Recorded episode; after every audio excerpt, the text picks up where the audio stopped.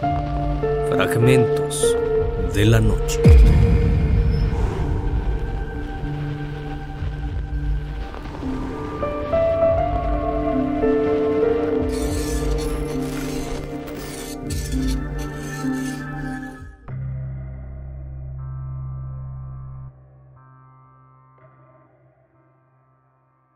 Hay una pequeña isla situada entre Venecia y Lido, en la laguna de Venecia, al norte de Italia, llamada Poveglia.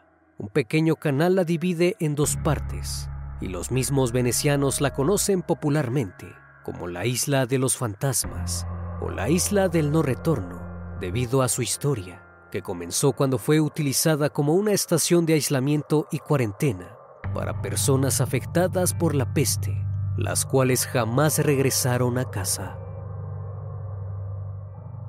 Bienvenidos a Fragmentos de la Noche. En la laguna de Venecia, al norte de Italia, entre las ciudades de Venecia y Lido, se encuentra este pedazo de tierra abandonado y custodiado por las aguas. Tiene 345 metros de largo por 355 de ancho y se encuentra dividida en dos por un pequeño canal. Hace mucho tiempo era una ciudad próspera Genova y Venecia habían sido durante mucho tiempo las principales potencias comerciales, con vínculos con Constantinopla, que habían alimentado su crecimiento durante la Alta Edad Media. Su rivalidad por el comercio había generado una serie de guerras. Genova, después de haber sufrido derrotas anteriores a manos de los venecianos, habían emergido de la sumisión a los tiranos, Visconti de Milán, aunque también había sido severamente debilitada por la peste negra de 1348, que cobró un peaje de 40.000 víctimas en la ciudad. Venecia había participado en el desmembramiento del imperio bizantino en 1204 y gradualmente se apoderó de la tierra en el Adriático, entrando en conflicto con Hungría en el continente italiano. Su adquisición terrestre había generado una rivalidad con la ciudad más grande cercana, Padua. Genova quería establecer un monopolio completo del comercio en la zona del Mar Negro, compuesto por cereales, madera, pieles y cautivos. Para ello, necesitaba eliminar la amenaza comercial que representaba Venecia en esta región. Genova se sintió obligada a iniciar el conflicto debido al colapso de la supremacía mongola sobre la ruta comercial de Asia Central, que hasta entonces ha sido una importante fuente de riqueza para Genova. Cuando los mongoles perdieron el control del área, el comercio se volvió mucho más peligroso y mucho menos rentable. De ahí que la decisión de Genova de ir a la guerra para asegurar su comercio en la zona del Mar Negro permanecería bajo su control. Esto obligó a evacuar su población a la ciudad de los canales por primera vez. Más tarde, durante las epidemias de la peste, la isla de Poveglia se empleó como zona de cuarentena forzosa y como cementerio masivo, y se calculaba que allí pudieron quemar hasta 160.000 personas para detener la epidemia, y con el mismo fin siguió hasta el segundo periodo de posguerra, ya saneada y empleada como lugar de cuarentena marítima. Durante la peste negra, la enfermedad arrebató la vida de poco más de un tercio de la población europea Italia no fue la excepción.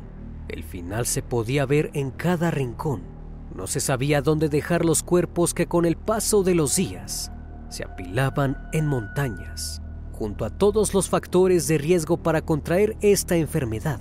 Tener tantos difuntos entre las personas suponía un riesgo aún mayor, por lo que había que buscar una salida.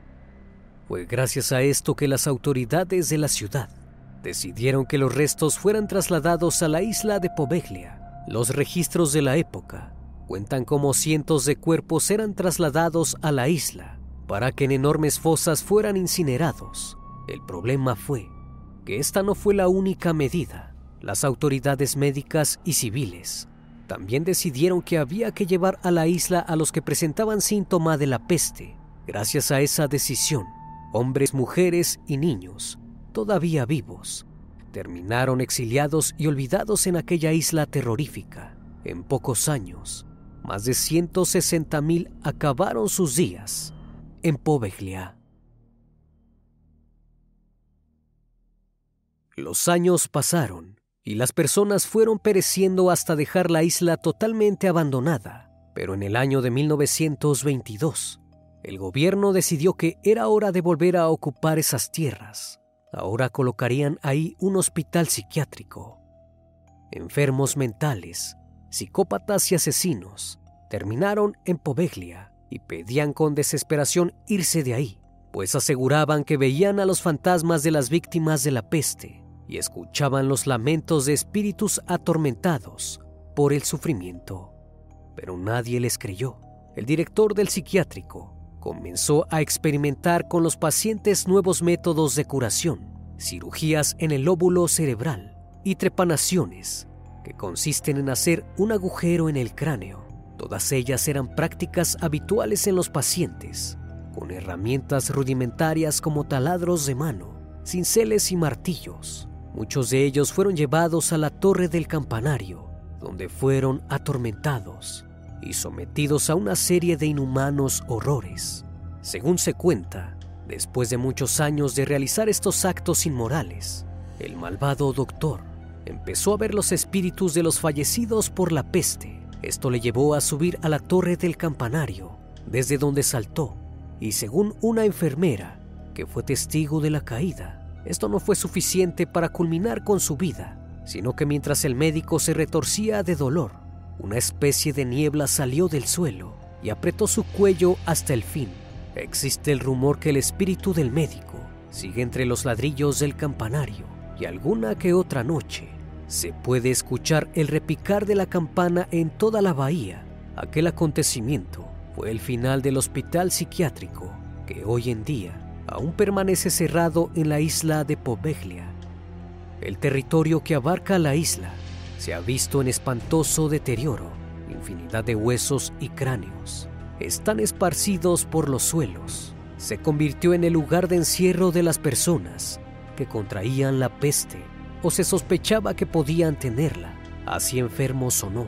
Todo el que pisaba la isla estaba condenado a no volver a casa y a que sus días se convirtieran en una sentencia. Por otro lado, también se convirtió en el lugar donde se llevaban los miles de cuerpos que con su hedor inundaban la bella Venecia. Los barcos que llegaban a Poveglia no tenían distinción ni clases, no había ricos ni pobres, algo que conmemora un monumento de piedra instalado en Poveglia en honor a los fallecidos durante la peste de 1793 estos sucesos y las historias que han ido ligadas a ellos, así como las leyendas que han ido surgiendo a lo largo de los años, han atraído a varios seguidores de los misterios y lo paranormal.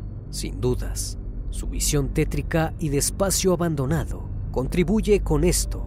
La isla de Poveglia presenta a quienes deseen ir la vista de un hospital en ruinas que ha sido totalmente ocupado por la naturaleza Espacios oscuros, sucios y descompuestos ocupan toda la isla. Paredes destruidas, diseccionadas en varias partes, naturaleza descontrolada y un aire negativo inundan todo. A esto se unen las ruinas abandonadas de edificios, como el de San Vital, una iglesia que fue destruida en el siglo XVIII y del que solo se conserva su torre, que posteriormente funcionó como faro también cuenta con un viñedo abandonado y una base militar con forma octagonal, desde que las tropas inglesas emboscaron a los ejércitos de Napoleón.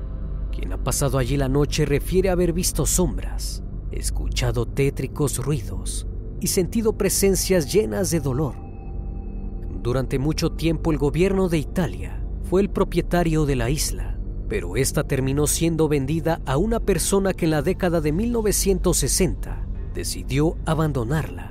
Hoy sigue estando restringido el paso a la isla, pero fotografías sacadas a la luz demuestran al mundo la soledad que impera en ese lugar, que sirvió para terminar con la vida de inocentes. Espero que esta historia haya sido de tu agrado. Como cada noche agradezco que estén aquí, disfrutando de una historia o una leyenda más de este canal que cordialmente les abre las puertas para que se suscriban formen parte de esta gran comunidad. Esto es Fragmentos de la Noche, donde despertamos tus peores miedos. Dulces sueños.